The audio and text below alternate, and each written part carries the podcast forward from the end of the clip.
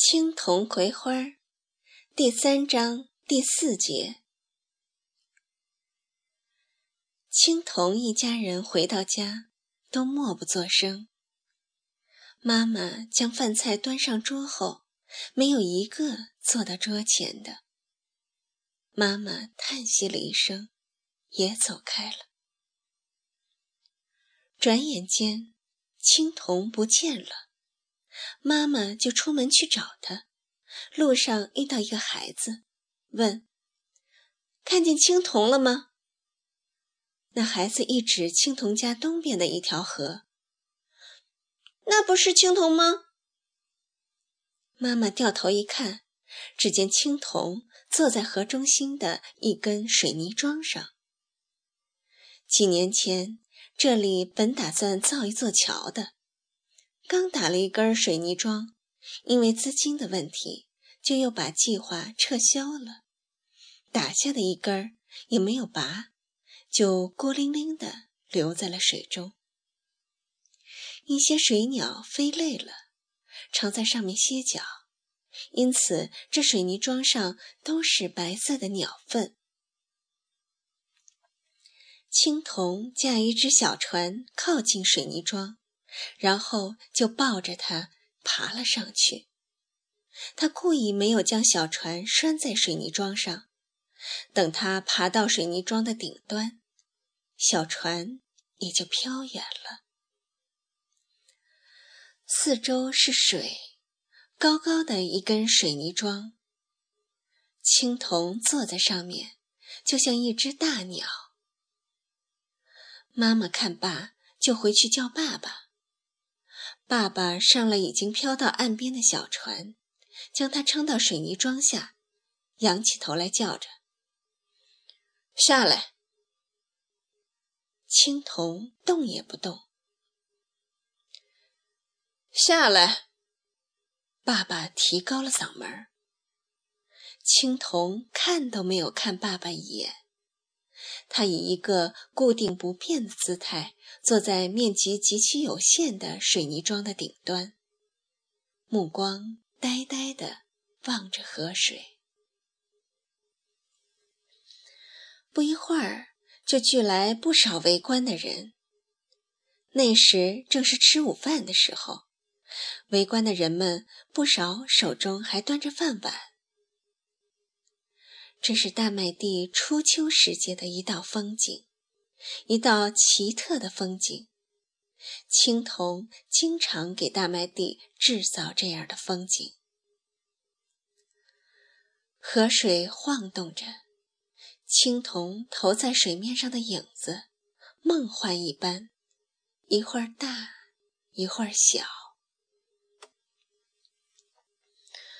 爸爸火了。举起竹篙威胁着：“你再不下来，我就用竹篙揍你了。”青铜根本就不理会爸爸。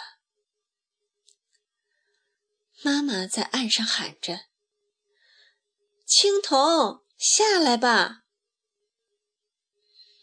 爸爸见三番五次的呼喊他下来，而他就是固执着不肯下来，便急了，用竹篙去推他的屁股。想将他掀到河里。青铜早有了准备，一边用双手死死抱住水泥桩，一边又用双腿死死夹住水泥桩，人就如同长在了水泥桩上一般。岸上有人感叹：“你别说，这还得有一番功夫呢。放在一般人，能在上面坐一刻，就算不错了。”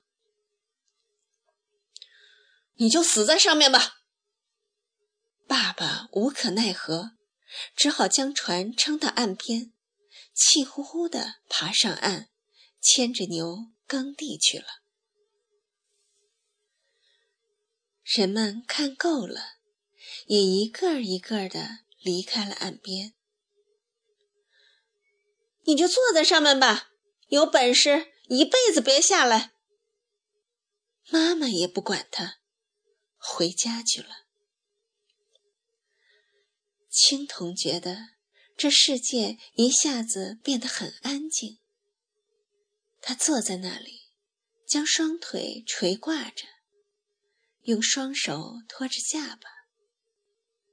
河上有风，不停地掀动着他的头发和衣服。妈妈回到屋里后，一边惦记着坐在水泥桩上的青铜，一边在屋里收拾着。收拾着收拾着，他停住了，因为他忽然觉察到自己的收拾有点莫名其妙。干嘛要收拾出一张小床来呢？干嘛把青铜床上的蚊帐摘下来放在水盆里呢？干嘛要把柜子里一条干净被子抱出来呢？干嘛拿出一只枕头来了呢？他坐在那张刚收拾出来的干干净净的小床边，目光里满是犹疑。此时，青铜的爸爸正在与牛怄气。那牛平素总是很听话的，而今天却总是找别扭，一会儿拉屎，一会儿撒尿，让他走路，他磨磨蹭蹭，还一边走一边偷吃人家的庄稼。到了地里，爸爸刚将鳄头架在他的脖子上，就被他一甩脑袋，甩掉在地里。爸爸几次扬起鞭子要揍他，他却昂起头来朝爸爸哞哞地叫着，然后不住地从鼻子里喷出气来。终于将额头拴好，爸爸正要去扶篱笆，他却猛地往前跑动起来，那梨躺在地上，被他一路拖了去。爸爸好不容易才将他追上。他真的火了，甩起一鞭子，狠狠地抽在他的脑袋上。爸爸很少用鞭子抽打他。牛没有反抗，甚至都没有叫一声，而是低下头去。爸爸立刻后悔了，走上前来看他。他看到牛的眼睛里似乎有泪水，爸爸心里酸溜溜的，对牛说：“你也不能怪我，是你不听话。”他没有再让牛干活，而是卸掉了他的额头，将缰绳绕在他的犄角上，意思是说：“随你去吧。”然而，牛却站在那里，一步不动。爸爸在田埂上坐下了，一个劲儿的抽着烟。奶奶从老槐树下回来后，就一直站在门前的篱笆下，拄着拐棍儿朝老槐树方向张望着。当妈妈再度回到河边呼唤青铜从水泥桩上下来时，奶奶过来望着孙子，她没有立即呼唤他。在这个家里，最疼青铜的就是奶奶，最能懂得青铜的心的也是奶奶。爸爸妈妈要下地干活儿。他基本上是奶奶带大的。五岁之五岁之前，他还和奶奶睡一张床，睡在奶奶脚底下。奶奶的小脚碰到这暖和和的、软乎乎的肉蛋儿，心里别提有多圆满。寒风肆虐的冬夜，奶奶觉得脚底下的孙子是只火盆儿。大麦地的人总是见到奶奶，不管去什么地方，总要将青铜带在身边。人们见到他们俩，总是在没完没了的说话。青铜，青铜用的是眼神和手势，然而奶奶却总能心领神会，没有一点障碍，哪怕是最复杂、最微妙的意思，奶奶也能毫不费力地听懂。青铜的世界，只有奶奶一个人能够进入，而且奶奶非常喜欢待在孙子的那个奇妙的世界里。奶奶望着高高的坐在水泥桩上的青铜说：“你光坐在那儿有什么用啊？心里有话要跟你老子说，他是一家之主。”你不说，坐在上面一辈子也白坐了。你可想好了，以后你就不能再贪玩了，要挣钱，还不快下来！再不下来，就被人家领走了。你要对他好点儿，一点儿也不能欺负他。你要是欺负了他，我可不饶你！快下来去找你老子！我看得出来，他喜欢那闺女。他只是担心我们家太穷了。下来吧，下来吧！奶奶晃晃悠悠地走到水边，用竹篙将船。轻轻推向水泥桩。青铜听奶奶的话，见小船靠拢来时，抱着柱子滑溜到船上。不知为什么，爸爸竟牵着牛回来了。